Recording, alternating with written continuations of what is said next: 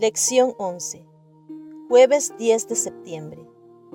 Algo por lo cual vale la pena testificar. Con Cristo estoy juntamente crucificado, y ya no vivo yo, mas vive Cristo en mí. Y lo que ahora vivo en la carne, lo vivo en la fe del Hijo de Dios, el cual me amó y se entregó a sí mismo por mí. Gálatas capítulo 2, versículo 20. Ciertamente hay sacrificios cuando aceptamos a Cristo hay cosas que nos pide que rindamos. Jesús dejó en claro el compromiso que se necesitaría para seguirlo.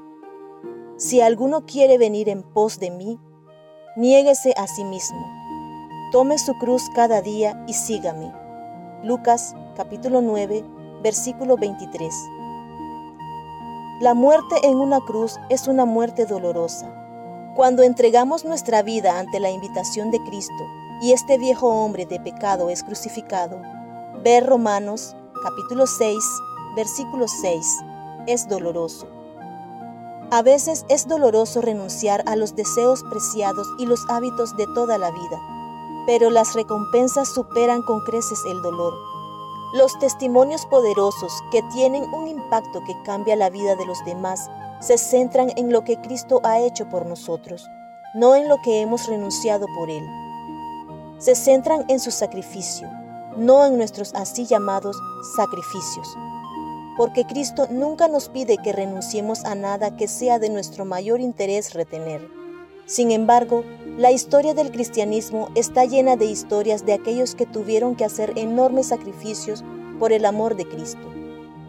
No es que estas personas se estuvieran ganando la salvación o que sus actos, sin importar cuán desinteresados y sacrificados hayan sido, les dieran mérito ante Dios.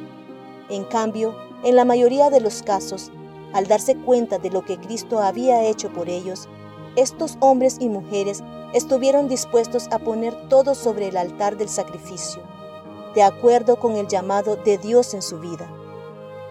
Lee Juan, capítulo 1, versículo 12, capítulo 10, versículo 10, capítulo 14, versículo 27 y Primera de Corintios, capítulo 1, versículo 30. Mas a todos los que le recibieron, a los que creen en su nombre, les dio potestad de ser hechos hijos de Dios. El ladrón no viene sino para hurtar y matar y destruir. Yo he venido para que tengan vida y para que la tengan en abundancia. La paz os dejo, mi paz os doy. Yo no os la doy como el mundo la da. No se turbe vuestro corazón, ni tenga miedo. Mas por Él estáis vosotros en Cristo Jesús, el cual nos ha sido hecho por Dios sabiduría, justificación, santificación y redención.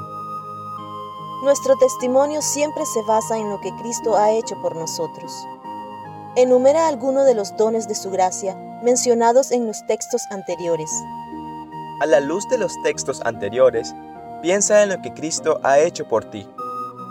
Es posible que hayas sido un cristiano dedicado toda tu vida, o posiblemente hayas experimentado una conversión más dramática.